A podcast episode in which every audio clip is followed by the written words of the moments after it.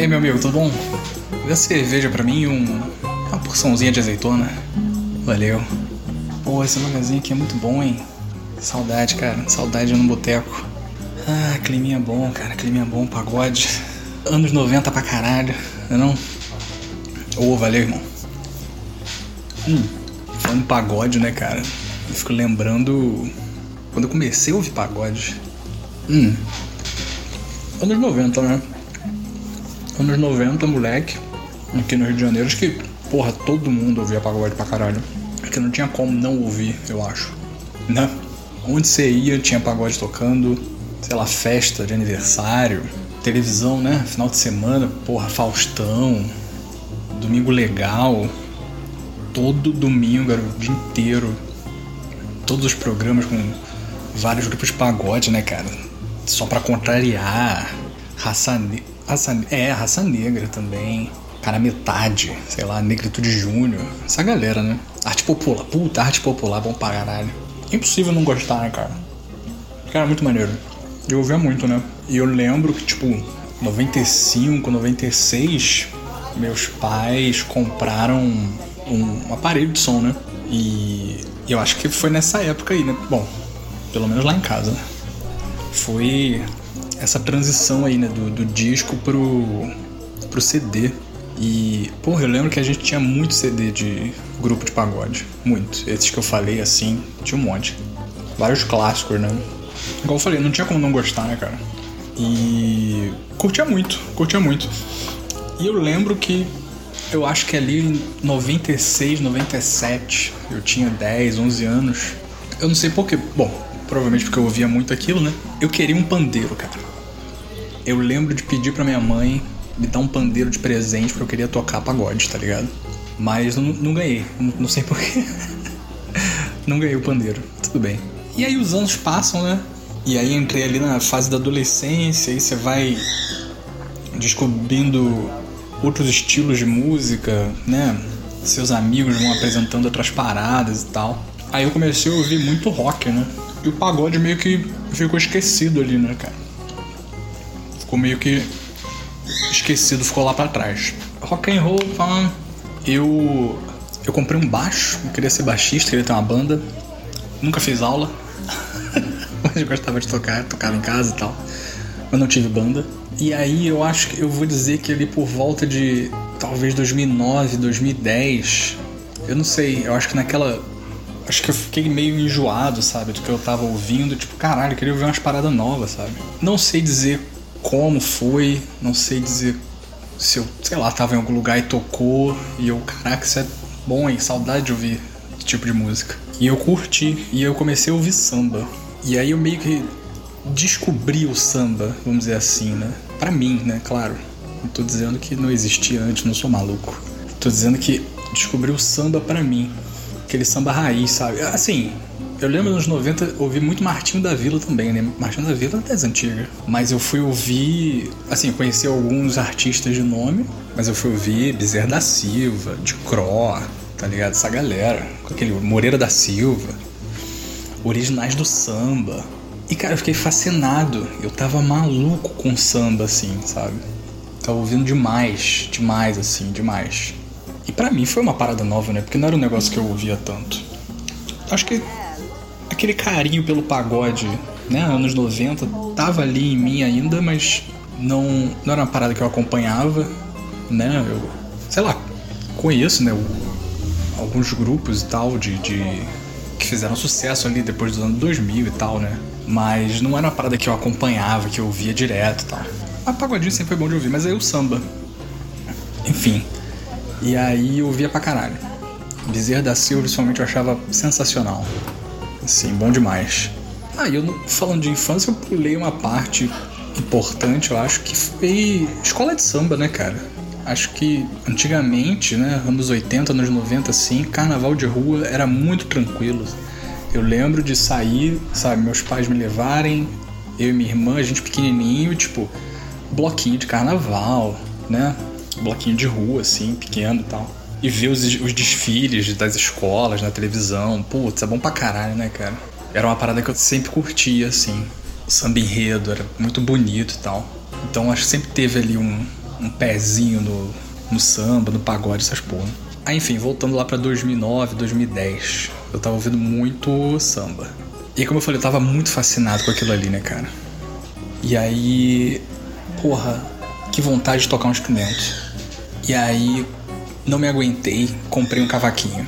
Comprei um cavaquinho, tipo, cara, eu tava maravilhado com aquilo. Puta que pariu, vou aprender a tocar cavaquinho, vai ser do caralho, vou sei lá, vou procurar algum professor, vou achar alguma roda de samba pra tocar, tocar em barrazinho, vai ser do caralho, vai ser divertido, né?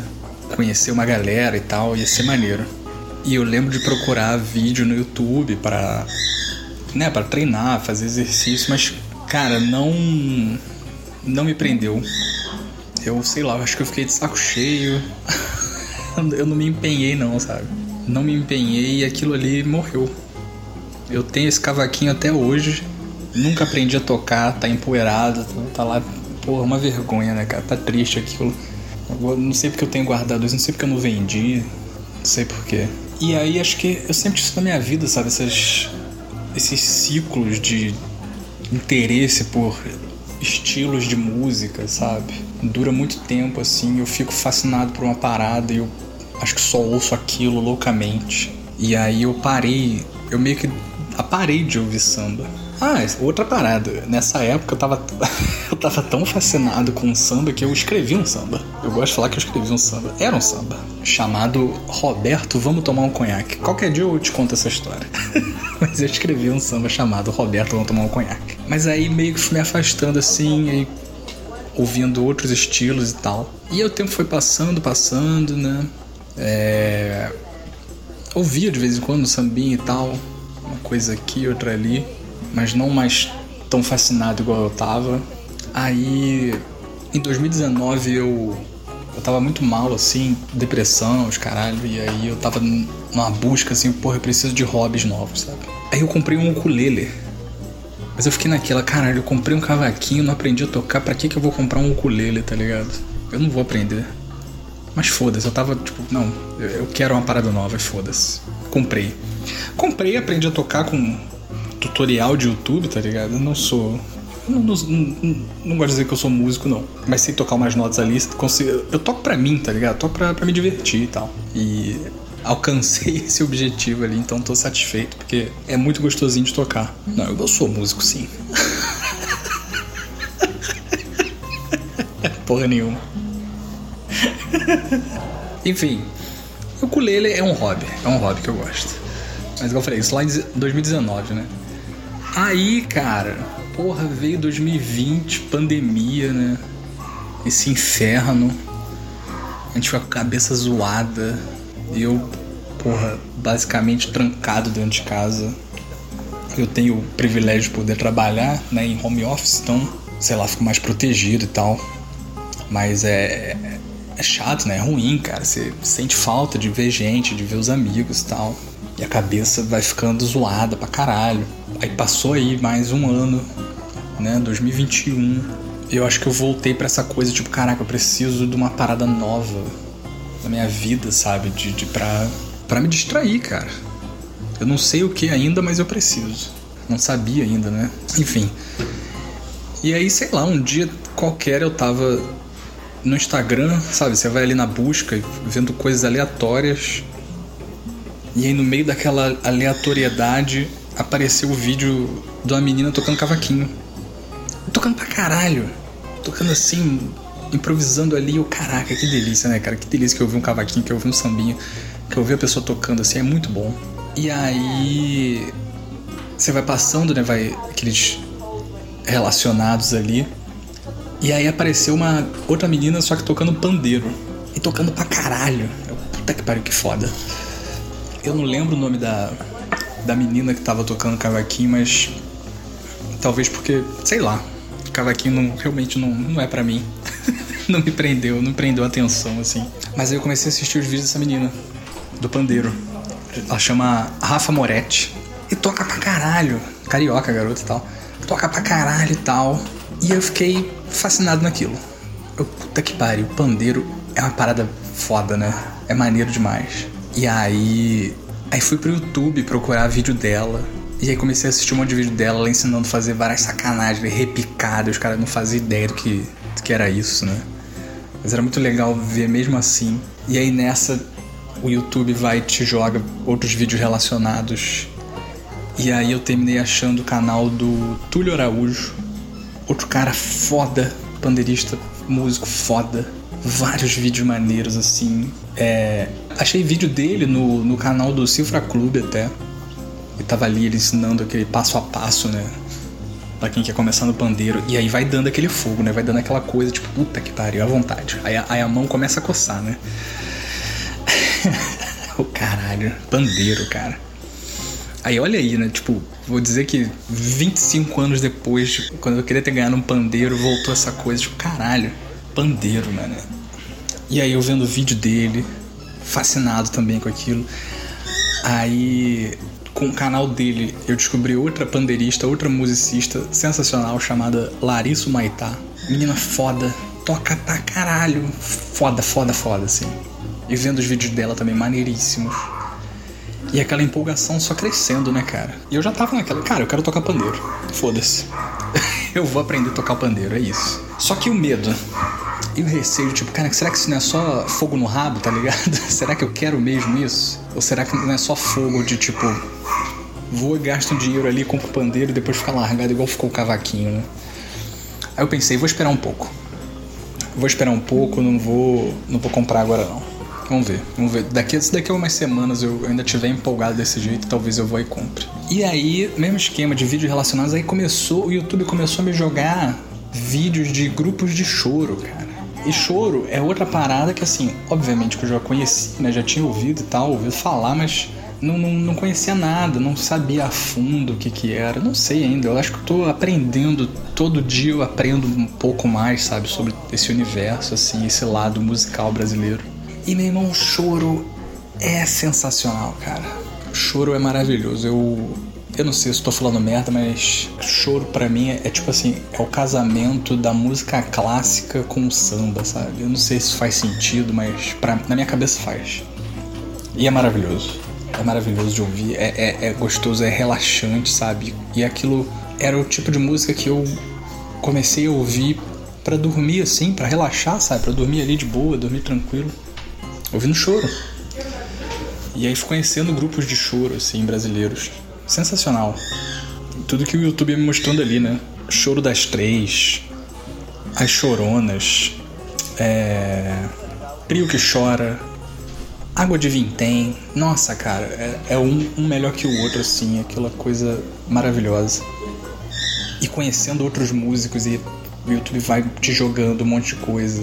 E aí vi vídeos do Marco Suzano, descobri que o cara é, tipo assim, fera sinistra do, do, do pandeiro, sabe?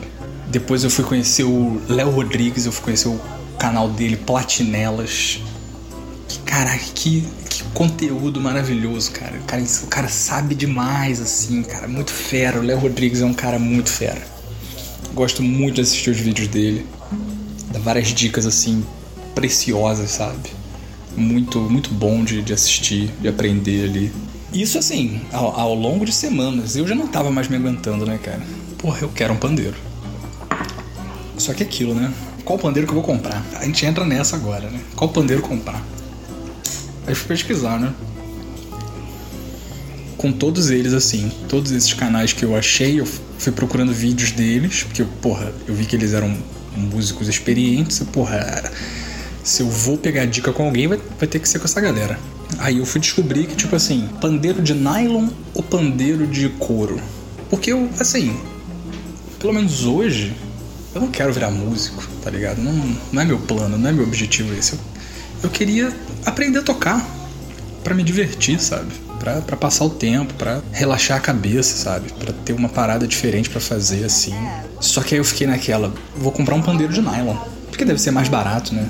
Eu pesquisei os preços assim, porra, pandeiro de nylon é mais barato. Vai ser de nylon, foda-se. Só que eu fui descobrir que, tipo assim, pandeiro de nylon é mais usado no pagode e no samba, e o pandeiro de couro é mais usado no choro, né? Aí eu fiquei, putz, tá certo que eu não quero virar músico. Eu só quero tocar ali para brincar e tal. Mas, e se um dia eu me empolgar com essa porra e quiser entrar numa escola de choro e aprender, não é melhor comprar logo um pandeiro de couro? Sabe? Pra, pra, pra já ficar garantido nisso? Melhor do que comprar um de nylon, me arrepender e depois eu, é, eu gastar mais dinheiro. Preciso disso agora, tá começando. E aí fui, comprei um pandeiro de couro, cara. Qualquer dia de conta história também. Mas é isso, cara. Essa foi minha trajetória aí desde a minha infância, sabe? Ouvindo pagode e depois passando por samba, conhecendo choro e até eu tomar essa decisão de tipo, caralho, vou comprar um pandeiro, porque, cara, que instrumento maravilhoso, gostosinho de tocar, tá ligado? E é isso. Hoje eu tô aqui. e é bom demais. Mas é isso, qualquer dia eu te conto do meu samba. Roberto, vou tomar um conhaque. Qualquer dia eu te conto do, de como eu comprei o pandeiro também, como é que foi esse dia.